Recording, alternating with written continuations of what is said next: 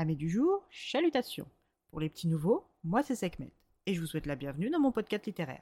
Dans mon émission, je vais tenter trois fois par semaine de vous donner envie de découvrir des livres de tout poil, récents et moins récents. Alors, si ça vous tente, c'est par ici la suite. Aujourd'hui, je vais vous présenter la première enquête de Ginger Gold, un squelette dans le placard de Lee aux éditions City. Dans ce petit Cozy Mystery, nous faisons la rencontre de Ginger, de son véritable nom Georgiana Gold, née Artigan, veuve de Lord Daniel Gold, baron de son état, mort en 1918 en France, laissant Ginger seule à Boston. Suite à la mort de son père, George Artigan, elle se voit héritée de la demeure familiale londonienne Artingan House et du personnel de feu son père, dont Monsieur Pippins, dit Pips, le majordome, Madame Thornton, la gouvernante et cuisinière de la propriété, et Lizzie Weaver, la femme de chambre. Ginger est donc en route pour Londres accompagnée de son amie Halle Higgins, infirmière aux États-Unis, qui souhaite devenir médecin en entamant des études à la London School of Medicine for Women pour les deux ans à venir. Les deux femmes et le fidèle Boston Terrier de Lady Gold, prénommé Boss, sont tous trois dans un taxi en direction du manoir familial. Si Ginger s'est brutalement décidée à quitter les États-Unis pour Londres, ce n'est pas uniquement dû à la mort de son père, puisque ce dernier est mort aux États-Unis, mais suite à l'appel alarmant de Pips. À peine le temps de poser les pieds sur le sol de l'entrée que Ginger veut savoir de quoi il retourne.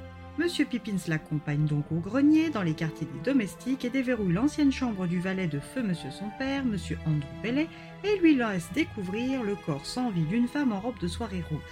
Cette malheureuse semble être là depuis au moins dix ans, ce qui correspondrait à la période où son père aurait demandé à faire verrouiller cette pièce. Ginger est sous le choc et a besoin d'un peu de temps avant de faire appeler la police. Elle ne peut pas réfléchir sans une bonne tasse de thé qu'elle s'accorde à elle et à son amie Haley en attendant l'arrivée de la marée chaussée.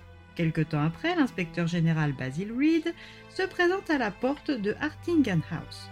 Ginger est rassurée de voir M. Reed car elle a déjà pu faire sa rencontre sur le paquebot qui lui a permis de traverser l'Atlantique, le SS Rosa. Après lui avoir montré le corps et en attendant que l'inspecteur convoque la cavalerie, Ginger, remise de sa surprise, examine la chambre et tombe sur un petit carnet. Sachant par Pips que c'est sur ordre de son père que cette chambre a été scellée dix ans auparavant, Ginger a peur de voir la mémoire de son père salie et décide de cacher cette découverte à l'inspecteur, du moins jusqu'à savoir qui est cet inconnu mort sous son toit et si ce carnet a un rapport. Halle, quant à elle, est supposée s'installer au pensionnat de la London School of Medicine for Women le lendemain, laissant Ginger seule avec son histoire. Le lendemain, Ginger accompagne son amie en voiture. Elle, qui n'avait pas conduit à droite depuis de très nombreuses années, se surprend à être plutôt à l'aise. Enfin, de son propre avis, bien entendu. À leur arrivée, les deux femmes apprennent que les dortoirs sont pleins à craquer.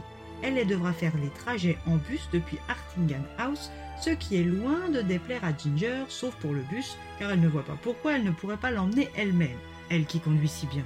Les deux femmes rentrent et discutent du sujet brûlant, l'identité potentielle de la femme en rouge. Ginger se sent rassurée de ne pas avoir à affronter cette enquête seule.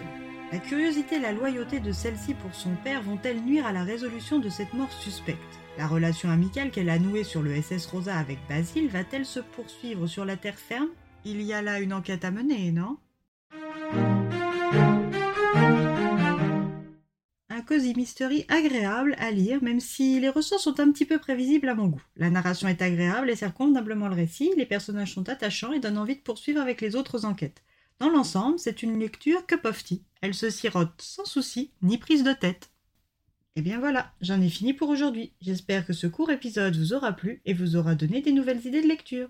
Si vous souhaitez découvrir d'autres petits bonbons littéraires tout droit sortis de ma bibliothèque, je vous retrouve le samedi 26 novembre prochain pour un nouvel épisode. Et si d'ici là je vous manque de trop, n'hésitez pas à me rejoindre sur mon compte Instagram, les lectures de Sekhmet. Sur ce, chalut les amis et à la prochaine